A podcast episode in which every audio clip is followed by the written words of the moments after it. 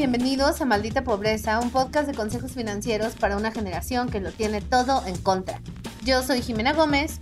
Y yo, Liliana Olivares. Este año hemos decidido implementar una nueva sección llamada Hablemos de Dinero, donde tendremos episodios especiales con invitados reconocidos e interesantes por la sociedad.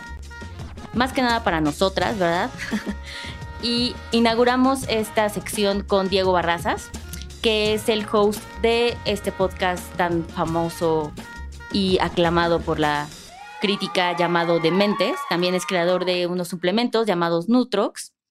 Y Diego nos va a platicar cómo maneja sus finanzas, cómo tiene esta percepción del dinero, cómo logró pagar su boda con bitcoins y muchos otros hacks que ha llevado a cabo en su vida financiera. Es correcto. Y como saben, nosotros nos encanta hablar de dinero y nos encanta hablar de nosotras mismas y escuchar nuestras voces, pero teníamos mucha curiosidad de ver cómo, cómo gente súper exitosa o súper reconocida o súper interesante o súper creativa manejaba sus finanzas. Así que van a estar aquí, nos van a enseñar sus estados de cuenta, nos van a pasar su número de tarjeta, su, en qué fecha de expiración y los tres numeritos que vienen atrás para todos nuestros escuchas. Entonces, eh, con Diego fue súper padre hablar porque no solo hablamos de Bitcoin, que, que, de hecho hizo que casi Liliana se diera un tiro, ahorita van a entender por qué, pero también hablamos de cómo de chiquito su familia lo obligaba a firmar contratos diciendo que iba a pagar con intereses toda la educación. Entonces, goals, parenting goals. Escuchen este episodio donde, sí, hablamos de dinero. Así es que vamos a arrancarnos, Diego, por preguntarte cuál fue tu primer contacto en la vida semiadulta con el dinero? Bueno, el que más de lo que más me acuerdo yo cuando empecé a sentir que ya tenía dinero fue cuando eh, empecé a trabajar como fotógrafo. Eh, yo empecé a trabajar haciendo fotografía cuando estaba en preparatoria y, obviamente antes tienes dinero, ¿no? De, bueno, te llega por eh, trabajar los veranos y, y de pronto también, no sé, un cumpleaños o cosas así te dan algo de dinero, pero yo me acuerdo que cuando entré a preparatoria y empecé a aprender fotografía, eh, empecé a trabajar en, en, bares y en antros haciendo fotografías y te pagaban en efectivo y te pagaban bastante bien para un chavo de 15, 16 años. O sea, ay, güey, tengo, traigo dinero. Entonces, esa es de las primeras veces que me acuerdo que, que sentía que, oye, soy rico, ¿no? De aquí ya tengo, ya tengo para, para comprar mis cosas. Eh, yo creo que eso es de las primeras. Después hice fotografía de boda y ahí también hay mucho, hay una muy buena cantidad de dinero, las bodas se cobran muy bien. Eh, pero a la par, digo, desde entonces ya siempre ha sido un tema que siempre tengo presente, el, el tema del dinero. Eh, que ya hablaremos más adelante de eso, pero contestando tu pregunta, ahí, como a los 15 y 16 años cuando eh, empezaban a pagarme por hacer fotografías. Que aparte todos como que recordamos medio estúpidos en esa edad decir, güey, o sea, esto ya es una lana, ¿no? Y así seguro eran tres mil pesos que en ese momento, como dices, pues ya sentías como que eras hijo de Slim. ¿Qué, ¿En qué utilizas ese dinero? O sea, ¿qué, ¿cuál era tu big next dream que ibas a utilizar? Casi no lo gastaba porque me pasó desde muy chico. En mi casa, mi papá, bueno, mis papás, una vez me tocó que yo quería tener un scooter, ¿no? El patín del diablo porque todos eh, eh, mis amigos tenían un patín del diablo y yo era el único que no tenía un patín del diablo. Y entonces estuve todo el año escolar chingui jode con que, oye papá, por favor, y es que mira que si me lo compras y mira que si, no, más chico, ¿no? Este, esto te digo en, primaria. Entonces digo, estuve friegue y friegue, yo cumpleaños en noviembre, entonces eh, llegó un punto en el que, no sé, verano o algo así, le digo, por favor, de regalo adelantado de cumpleaños, por favor, quiero un patín del diablo, ¿no? Y me dicen, bueno, va, te lo vamos a adelantar, pero, este, pues no tienes regalo, ¿no? Y yo, ah, pues sí, a huevo. dice, bueno, pero fírmame aquí. Y entonces me hacen una carta, o sea, impresa, de yo, Diego, la fecha tal, me comprometo a que estoy recibiendo esto como regalo de cumpleaños adelantado y que el día de mi cumpleaños no voy a recibir nada más, más que ir a cenar con mis papás. ¿No? O sea, como de cena de cumpleaños y listo, pero no, no va a haber un regalo, no va a haber nada. Pues se me hizo fácil, pues sí, claro. Obviamente esto a lo mejor era, digo, empezando el verano, tengo mi patín del diablo, se acaban las clases, empiezan vacaciones, cada quien pues va por su cuenta de los amigos, ¿no? Que pues, o, ya no los ves porque los veías en la escuela o en ese tipo de cosas. Pues se me acabó el chiste. X, avanzan los meses y llega mi cumpleaños Y oye, pues, ¿qué hace que de cumpleaños, Diego? Ah, no, pues fíjate que ya se puso ahora de moda, no sé, el Xbox o algo así. Este, ¿cómo ven? Eh, y igual yo puedo pagar un poquito del Xbox y me lo pueden comprar. Este, y entonces sacan de la pinche cartita. Pues, tómala. Tú dijiste que nada, entonces te chingaste. Y desde ahí se me quedó muy grabado. Eh, y lo volví a notar después cuando me compré alguna cosa que es muy rápido cuando se te va la emoción. O sea, ay, a huevo, quiero el nuevo X, ¿no? Y inserta aquí tu, tu para ser culposo, ¿no? El nuevo iPhone para los que son de iPhone, la nueva laptop, el nuevo mochila, la nueva camisa, lo que quieras. La compras, te gastaste tu lana que ahorraste en eso y al mes dices, mm, ya, ya fue suficiente, ahora quiero otra cosa. Entonces, eso me quedó muy grabado desde ahí, entonces ya nunca he sido de comprar, o sea, nunca he sido de gastarme mi dinero en cosas que se me van, sino eh, siempre uso mi dinero o trato de usar mi dinero en inversiones. Eh, cuando digo inversión me refiero a comprar equipo de trabajo. O sea, acabo de cambiar mi laptop, es una lana, pero es la que uso para trabajar y generar más lana. Eh, por ejemplo, el celular no lo he cambiado en mucho tiempo y solo lo cambio cuando se me rompe, porque yo no soy a estar subiendo cosas a... O sea, no necesito la camarita en el celular, pero sí tengo una cámara fija chingona, porque es la que uso para trabajar y para... Eh, en mi casa y. Entonces, ahí es donde me he gastado mi dinero desde siempre, ¿no? Y, a veces es cursos en línea, a veces es... Em, membresías de, programas, a veces es el tema del gimnasio, pero casi siempre termino gastando mi dinero en cosas relacionadas con eh, aumentar mi productividad para poder, por ende, aumentar mis ingresos o, o, vivir más tranquilo. ¿Qué nivel de sabiduría te transmitieron tus papás, no? O sea, uno como no hay que firmar contratos sin un representante legal, porque aparte seguro menor de edad eras, seguramente ni estaba bien notariado ese documento. Sí, hay un learning importante. Tenemos que estanear a tus papás mal, ¿eh? O sea, yo ya quiero hijos para tener normativas prehechas para ah, todo. Quiero una burocracia familiar. Yo le voy a aplicar las mismas a mis hijos, definitivamente. Yo sí se las voy a hacer.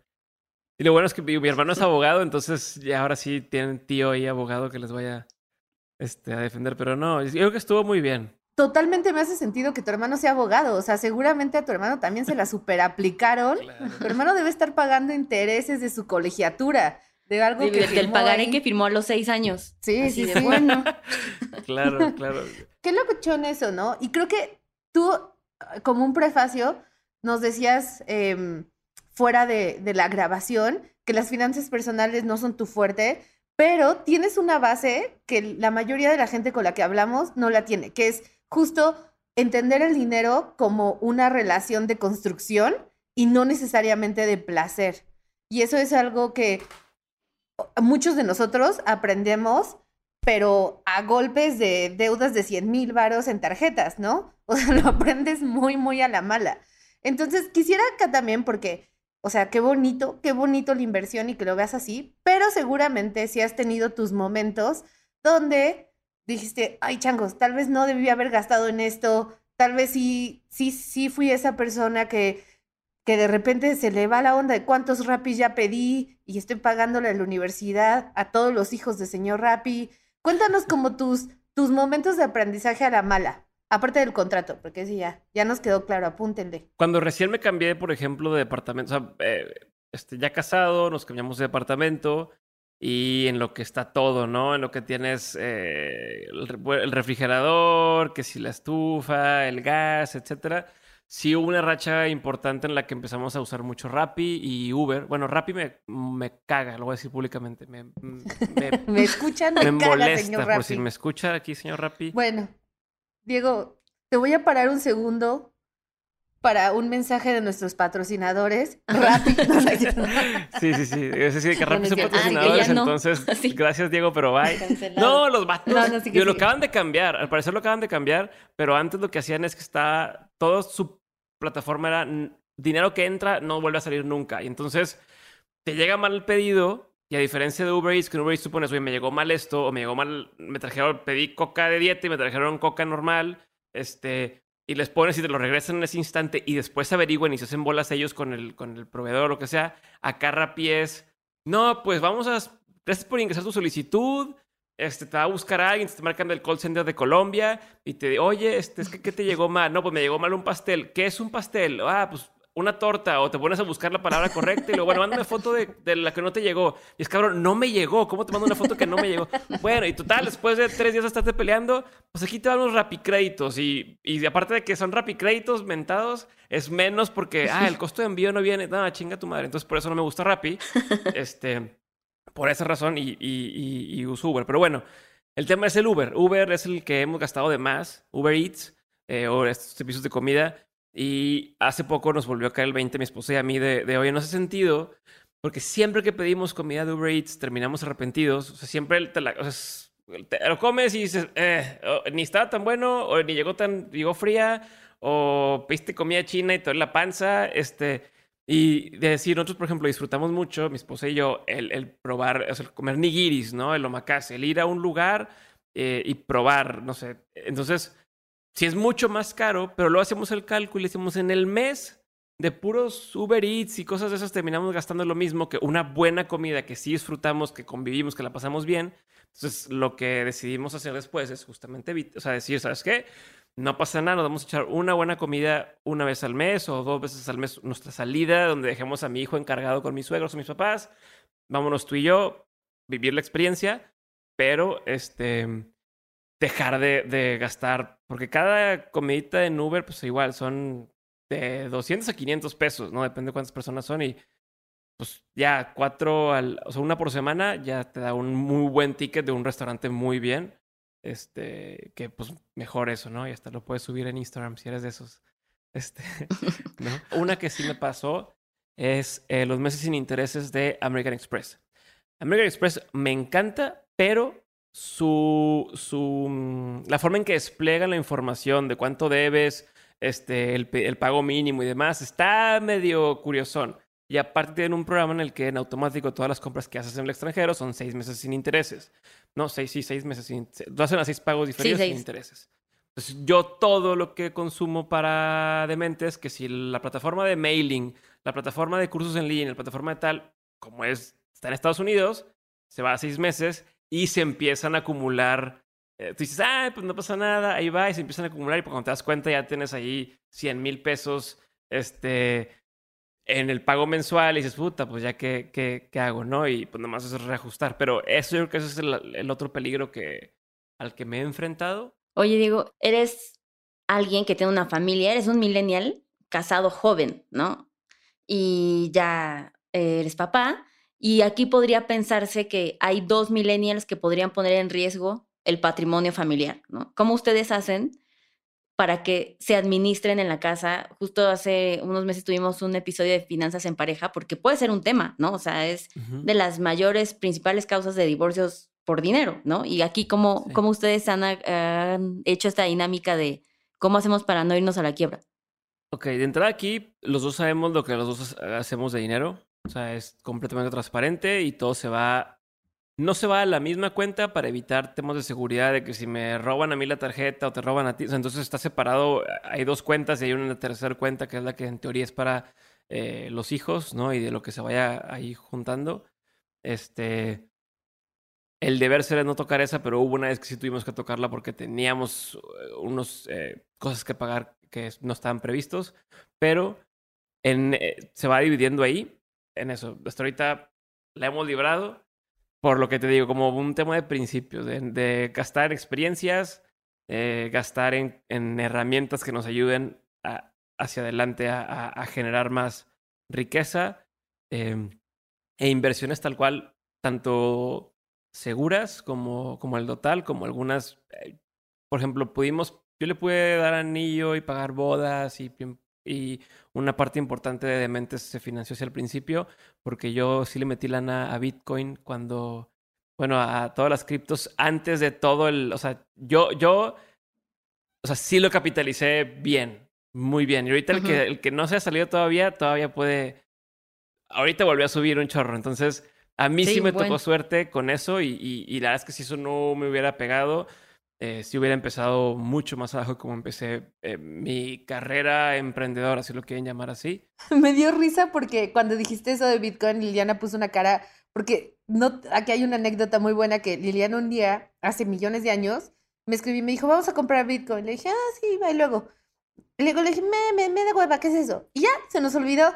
Y hasta la fecha está convencida, ¿sabes? Como que tiene ese día marcado en su calendario. Y siempre que alguien le cuenta algo de Bitcoin, ahorita te juro que como en Los Simpson vi su corazón romperse en cámara lenta, como Ralph, así, así de, tuve mucha suerte, Bitcoin. Y Liliana así, ah. Yo le dije a mucha gente, a muchos amigos y, y y traje gente a hablar del podcast de Bitcoin y de, bueno, de Ethereum y Ripple. Y muchos amigos me hicieron caso, les fue muy bien. Eh, hubo gente que no, no le metió cuando yo le dije y después nunca le metieron y me dijeron, ¿viste que se cayó? Pues sí, pero no viste todo lo que sí hicimos y lo que sí sacamos. Este, y luego está la gente que hoy dice, puta, pues si lo hubiera puesto o si lo hubiera dejado, este, ahorita tener una lana totota, ¿no? Este, pero pues, a mí me tocó comprar Bitcoin cuando todavía costaba, no sé qué, 11 mil pesos, creo. O, o, algo así cada uno. Y ahorita está, ¿qué? En 237 mil pesos, una madre así, cada Bitcoin. 19 mil dólares estuvo hoy. Bueno, antier, bueno, yo porque he estado un poco bajando, pero sí. O sea, esta conversación, lo que dice Jiménez Real, hace dos días hablamos y lo volví a sacar bajo ninguna circunstancia. Dije, o sea, para mí no necesito pretexto. No existe, amigos. Hay que seguir adelante. O sea, tal vez no invertí en eso, pero ¿qué tal mi colección de tarjetas Pokémon? Tú, ese es el verdadero long run. O sea, hay que, hay que aguantarlo, Liliana. Hay que aguantarlo. Ahorita justo que hablamos como de cómo va modificando esta vida de, ah, bueno, tú de entrada tienes como, decía Jimena, buenos principios de, tal vez no tengo una estrategia, pero sí tengo mis nos, ¿no? Y es igual de importante saber en qué sí, e igual de relevante saber cómo aquí marco mi línea, ¿no? Pero creo que ahorita eh, cambia mucho, al menos para mí ha sido tal vez de dos años en dos años, bueno, también porque a eso nos dedicamos como finanzas, pero el valor del dinero como que lo he tenido que reaprender una y otra vez, ¿no? De diferentes formas y lo voy entendiendo muchísimo más claro. ¿Y tú qué dirías ahorita que qué significa el dinero para ti hoy que también ya eres papá, ¿no? Que eres emprendedor, que gente depende de ti y creo que la visión es muy diferente a hace cinco años, si quieres, ¿no?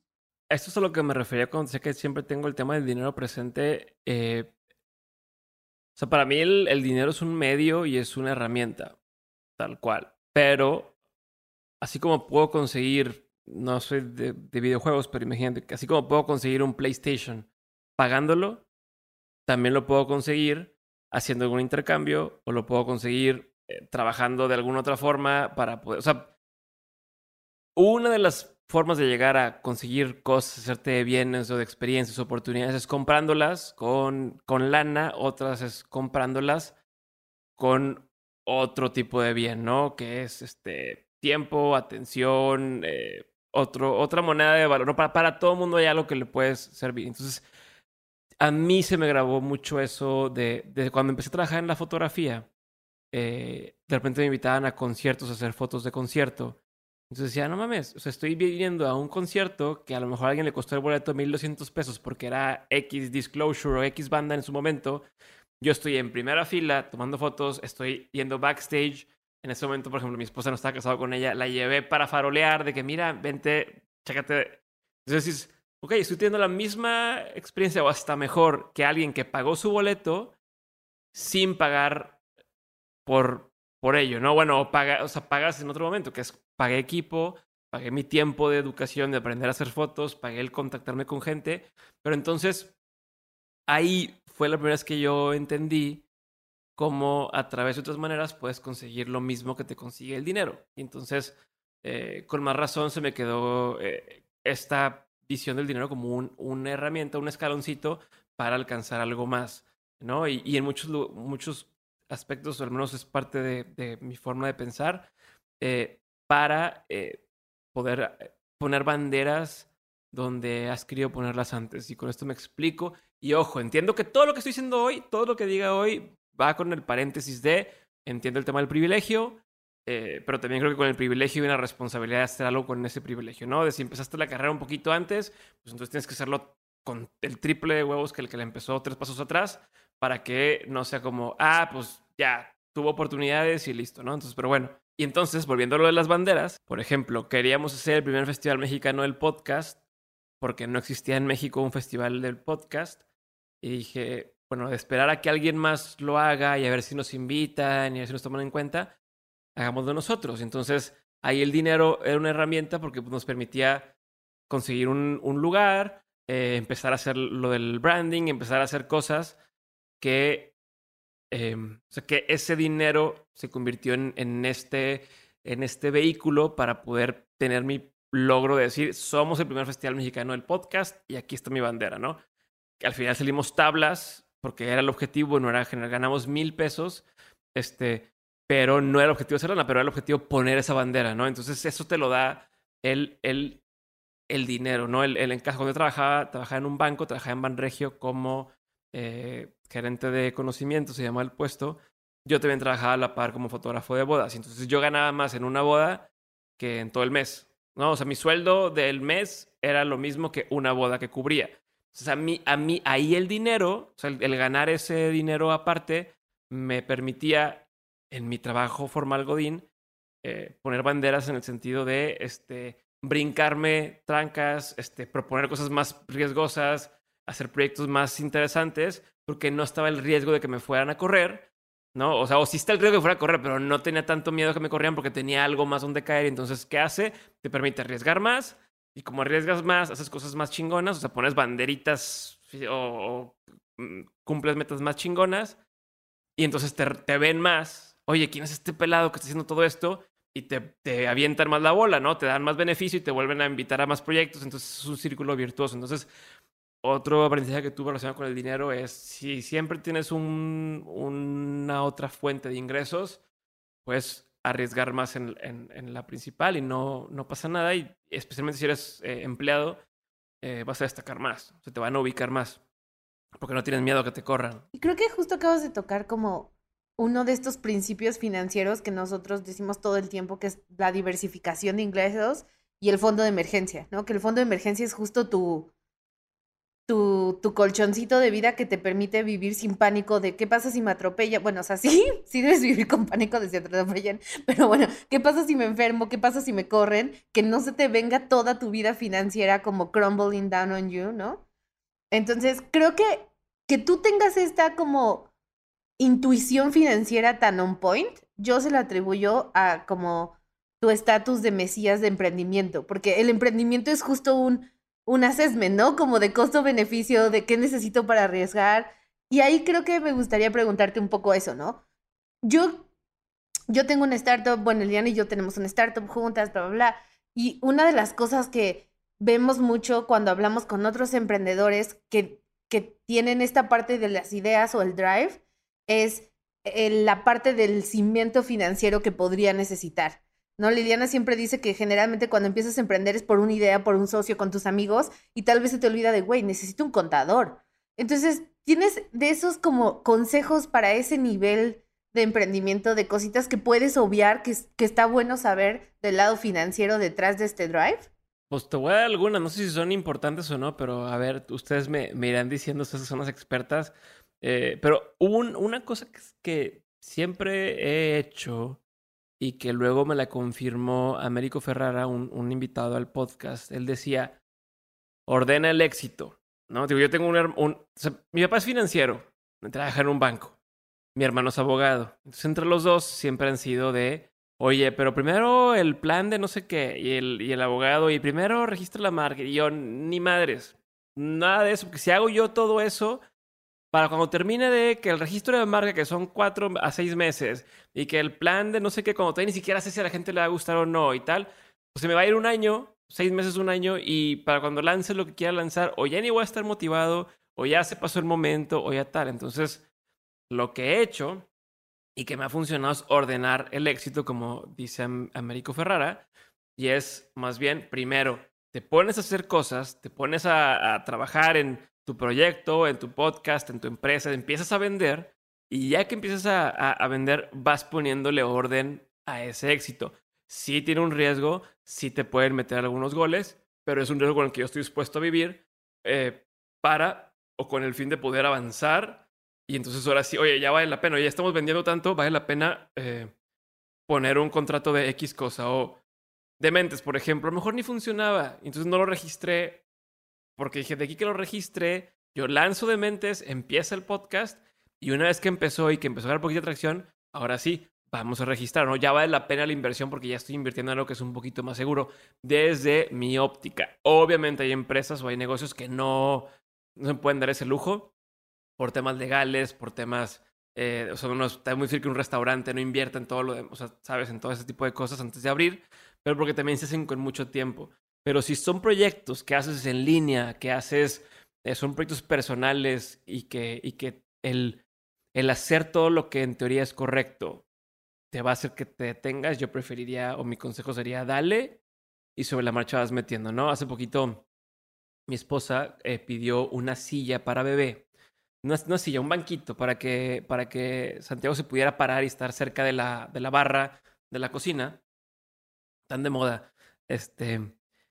Y la, nos llegó mal. O sea, llegó, es una persona aquí en México, llegó mal. Y este, pues la chava se cuenta que, oye, es que no sé, dice mi Sofía, oye, llegó mal tu pedido, tu este, ¿qué, qué hacemos? Me lo Aparte, llegó cuatro semanas de, o sea, de envío. O sea, se veía que la persona estaba sobre, sobrecargada de, de pedidos y de cosas, ¿no? Dice, bueno, no pasa nada, regresame mi dinero, te regreso la, mándame una guía, te regreso la astilla y listo, ¿no? Es que sí, pero fíjate que, es que acabamos de empezar y, nos llegaron, no sé si 90 pedidos y esos 90, nada más cuatro estuvieron mal, pero como tenme lástima. A ver, cabrón, ni, ni te voy a tener lástima, es un negocio. Lo estás empezando tú. Felicidades que tienes más de la carga que tú, que tú esperabas. Y ahora sí, ya que te fue bien, o sea, que eso es muy bueno que te haya pasado eso, vas poniendo el orden y en ese orden entra él. Bueno, esta es la política de reembolso. Eh, ahora sí que es una política de calidad. Ahora sí que poner un disclaimer de tanto tiempo de envío, pero no te vas a dar cuenta de todo lo que necesitas y en el momento que lo necesitas hasta que lo vas necesitando. Entonces, regresando a tu pregunta original, creo que sería primero empezar y conforme se van presentando los problemas, los vas resolviendo y vas diciendo, ok, necesito un contador porque ya empezó a entrar lana. Este, necesito alguien que me asesore fiscalmente porque ya viene, o sea, ya estamos en, en o sea, ya, ya está entrando suficiente dinero como para poder empezar a tener estrategias fiscales o preparar, ¿no? Primero, pues nada más una asesoría, pero ya después a links tiempo completo. Eh, temas legales, oye, ya empezar a contratar gente, bueno, temas legales y empiezas con lo mínimo que necesitas y asesoría, ¿no? De, oye, ¿qué puede pasar si no lo hago? Te explican, dices, asumo el riesgo, te contrato nada más esta parte. Eso es lo que yo haría, que es lo que ha funcionado a mí. Pues Ojo, no es recomendación para nadie. Si nadie va a venir a decirme, oye, por culpa de este vato. Entonces, lo que tú estás diciendo es que la ley nos la pel... No, no, no, no, Pero Liliana, Liliana Creo que la ley no está hecha para, pensando en nosotros. Para, no, no, no, no es ni rápida ni nada, pero creo que Liliana tiene aquí una opinión, ¿no? No, me parece que es un, es un nivel de, de encontrar un drive enough que a nosotros de pronto a los millennials es bien complicado mantenernos interesados en algo por largo tiempo. Entonces creo que puede funcionar muy bien claro, como tú dices, si, la, si la, naturaleza de la empresa te lo permite, pues dale, ¿no? Porque eso sí lo va a, les va a permitir como mantenerlos engaged en constantemente decir, ah, ok, oye, está pegando, ¿no? Cuando nosotros hacemos asesorías de emprendedores siempre les decimos, también valídalo, ¿no? Porque si vas a empezar con una inversión, ¿no? Tirada a la basura de algo que nadie te pidió, o sea, que, o que tu mamá te dijo que estaba bonito, pues va a estar cabrón, ¿no? O sea, seguramente no es así. Y en este, en este tema de, de emprendimiento y de avanzar y demás, ¿qué tanto dirías tú que el dinero juega en tu visión de ambición? O sea, ¿te mueve eso? ¿Cómo lo manejas? El decir como, ah, caray, todo sea por dinero. claro, pero no, pero no directamente. O sea, oye, queremos hacer una gira por todo Estados Unidos con el podcast. ¿Ok? Porque creemos que es una forma en que vamos a poder conectar con audiencias nuevas de forma eh, presencial para primero hacer un vínculo y que luego se queden ya siguiendo escuchando el podcast, conociendo tal, ¿no? Pero esa, es una estrategia que queremos aplicar para eh, crecer todo un nuevo nicho de, tal. Para eso se requiere dinero. Pero la meta no es... O sea, y, y eso, el endgame es, hoy vamos a tener más audiencia, esto nos va a traer nuevas oportunidades, tanto de a lo mejor al rato un, una serie en Netflix de, de algo relacionado con dementes, o nos va a tener la oportunidad de tener un invitado más pesado, que eso nos va a traer a su vez mejores anunciantes y tal. Entonces, todo regresa a que te trae más dinero, pero no lo hiciste por el dinero, lo hiciste por quiero conectar con gente. ¿Por qué quiero conectar con gente? Porque quiero que esto tenga más relevancia. ¿Por qué tenga más relevancia? Porque hagan mejor, mejores sponsors. Para tener mejores sponsors y más dinero, puedo hacer mejores cosas y todavía más chingón. Entonces, al menos yo lo que tengo en la cabeza es el tema de la trascendencia y de, y de llevar esto lo más lejos posible, esto y cualquiera de mis, mis proyectos. Y el dinero juega un rol importante porque hay cosas que se requieren pagar. Yo creo que cuando combinas eh, lo, lo, que te gusta hacer y te metes en un proyecto que, que te apasiona, pues el dinero termina llegando, pero porque lo buscas por las, por las razones correctas y también haces los sacrificios que estás dispuesto realmente a hacer eh, para, para obtener lo que quieres lograr, no, no sacrificando cosas que no, pues que no, que no van con, tu, con tus valores, ¿no? Creo que la razón por la cual mucha gente abandona, ahorita hablabas del tema de que, de que la gente no le da continuidad a sus proyectos, creo que muchas veces la, razón por la cual abandonan esos proyectos es porque no los empezaron con las razones correctas desde el inicio, ¿no? hay unos que son negocios oportunistas. Oye, viene el COVID, pues guantes y eh, tapabocas y tal, ¿no? Pero, y viene otra cosa, pues, ah, oye, conozco un amigo que tiene un tractor y anda queriendo mover escombros. Ah, pues son negocios oportunistas, los, los vapes en su momento. Entonces, o entras por oportunidad, o entras porque alguien te invitó, pero pues, ah, más o menos, o entras porque es tu siguiente paso profesional y, oye, pues te estamos invitando a trabajar en esta consultoría, te vamos a pagar un chingo, pero vas a viajar por todo el mundo. Pero mejor tú lo que querías era poder asentarte, tener tu familia, estar tranquilo en tu casa. Entonces, cuando entras por las razones equivocadas, pues a los primeros trancazos te sales. Cuando estás tomando una decisión de un proyecto que te está acercando a tener ese estilo de vida que tú quisieras tener en un futuro, entonces cuando, pues con más razón, eh, lo persigues, porque entre más avanzas, más vas viendo cómo sí se empieza a formar o moldear tu vida a como tú la veías eh, que fuera, ¿no? Tu, tu, forma ideal de vida, que para cada quien es, es distinto. Sí, es distinta y, y válida. Sí, 100%, pero creo que es eso. La razón por la cual abandonamos los proyectos es porque no los tomamos de la forma correcta desde el inicio o por las razones correctas. Claro. Creo que hacia entrando al final un poco de, de este episodio y el lado oscuro, ¿Qué te preocupa el día de hoy del, del dinero? La verdad es que no pienso mucho en, o sea, que siga fluyendo nada más, pero no hay una preocupación, no hay una preocupación específica. No sé si es porque no veo noticias o porque en Twitter tengo eh, silenciadas todas las palabras relacionadas con eh, AMLO, con elections, con Trump, con todo eso está, ya también silencié Maradona, este, pero entonces, como no estoy muy metido en eso, no me estresa mucho, no me preocupa. Sí pienso en el dinero mucho, pero no es como una preocupación, sino como algo que me, me emociona, me motiva. O sea, estamos por lanzar un nuevo curso, eh, un curso de cómo hacer, cómo hacer podcast. No cómo hacer podcasting, porque hace dos años lanzamos un curso de cómo hacer un podcast. Hoy todo el mundo tiene su, su curso de cómo hacer podcast. Nosotros lo que vamos a enseñar es cómo llevarlo más lejos, ¿no? Es como la versión de que ya está por default el cómo hacerlo, pero te voy a enseñar cómo lo hicimos para crecerlo, cómo lo hicimos para conseguir invitados, cómo lo hicimos para hacer buenas preguntas, cómo, o sea, todo lo que te va a llevar más lejos de podcast. Y me emociona mucho saber eh, cómo, cómo ese modelo de negocio de los cursos en línea es muy, muy, muy rentable, pero a la vez es muy útil para la gente. O sea, sí es un beneficio real. Creo que está padrísimo. Siento que, siento que necesito ese curso. Entonces ahí, ahí, ahí te escribo. pero, pero está padrísimo. Ahorita, regresando un poquito a esto de que el dinero, o sea, obviamente en este podcast hablamos mucho de dinero, pero también hablamos muy poco de dinero, porque el dinero no es el end goal de nada y no se trata de, si, si te afrontas la vida juntando ceros o juntando cosas de flashes, de estatus, bla, bla, bla, no, no estás trabajando, no estás construyendo, estás recolectando y almacenando, ¿no? Ya eso pues no, no es vivir. O sea, eso hacen las ardillas, güey, ¿sabes? Y pues perdón, yo no soy una ardilla, me rehúso a ser una ardilla.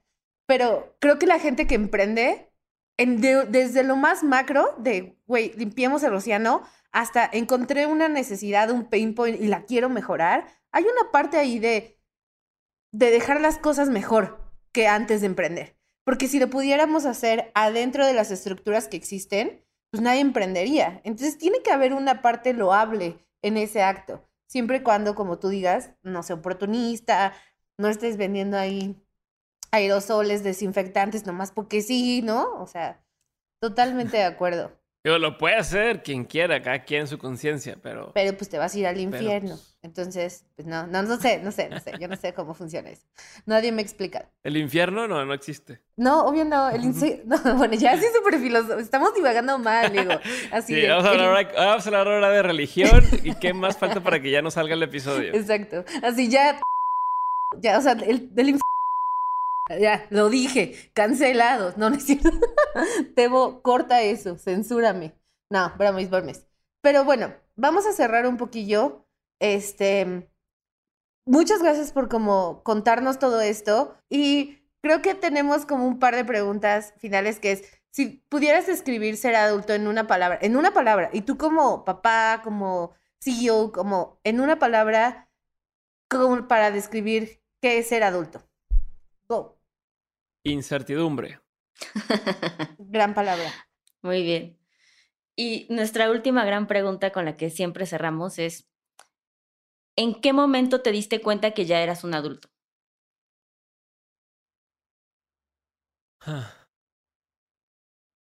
Es que todavía no me veo tan Sí, adulto. a los seis años que firmé un contrato cuando mis papás me obligaron.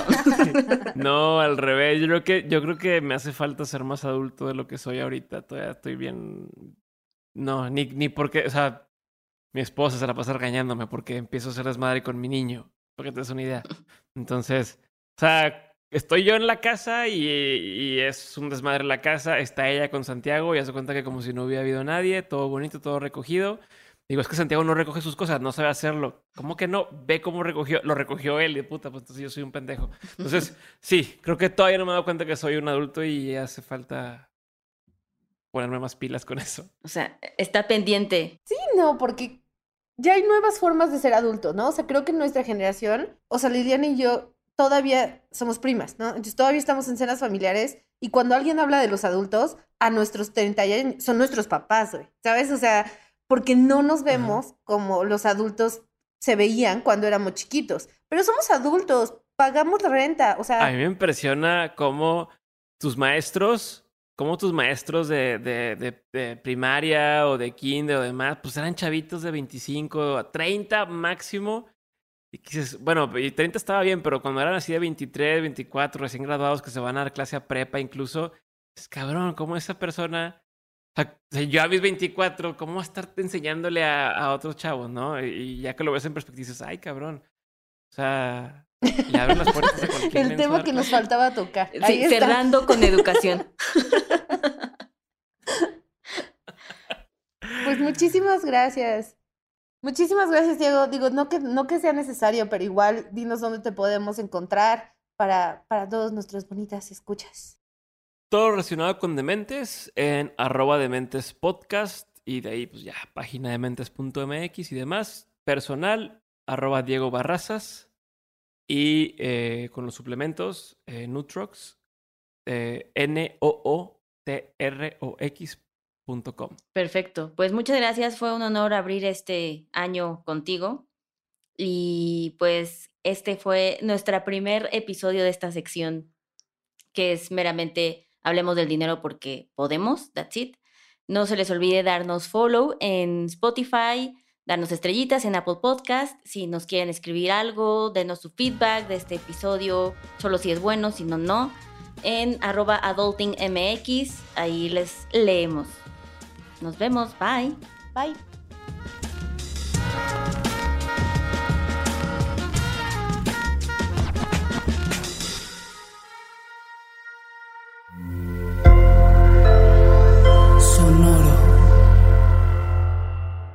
¿Cómo funciona una tarjeta de crédito? ¿En dónde puedo invertir? ¿Qué es la inflación? Estas mismas dudas y más las tenemos todos. ¿Qué tal familia? Yo soy Paco Montoya y te quiero invitar a escuchar mi podcast Finanzas y Café, donde aprenderás de una forma fácil y entretenida todo sobre tus finanzas personales.